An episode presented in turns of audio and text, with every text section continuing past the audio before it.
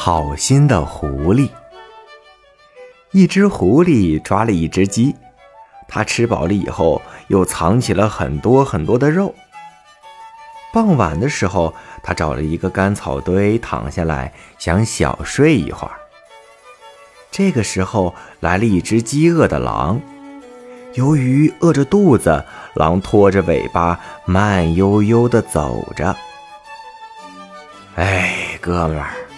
我真是倒霉呀，到现在连一根骨头都没找着，肚子饿得咕咕叫。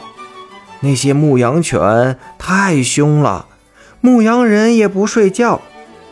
哎，看来我只有掐死自己了。真的那么严重吗？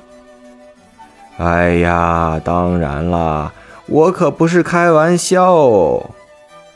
哦我可怜的朋友，你愿意勉强的吃点干草吗？哎，这儿有很多的干草，我很愿意帮你弄点这个草堆上的干草吃吃。哎，狐狸的这位朋友想吃的是肉，当然不是这些干草。不过，狐狸却绝对不提自己藏起来的鸡肉的事儿。最后啊。这只饿狼只能带着狐狸的关心与抚慰，饿着肚子回家了。小朋友们，在生活中，有些人就是这么虚伪。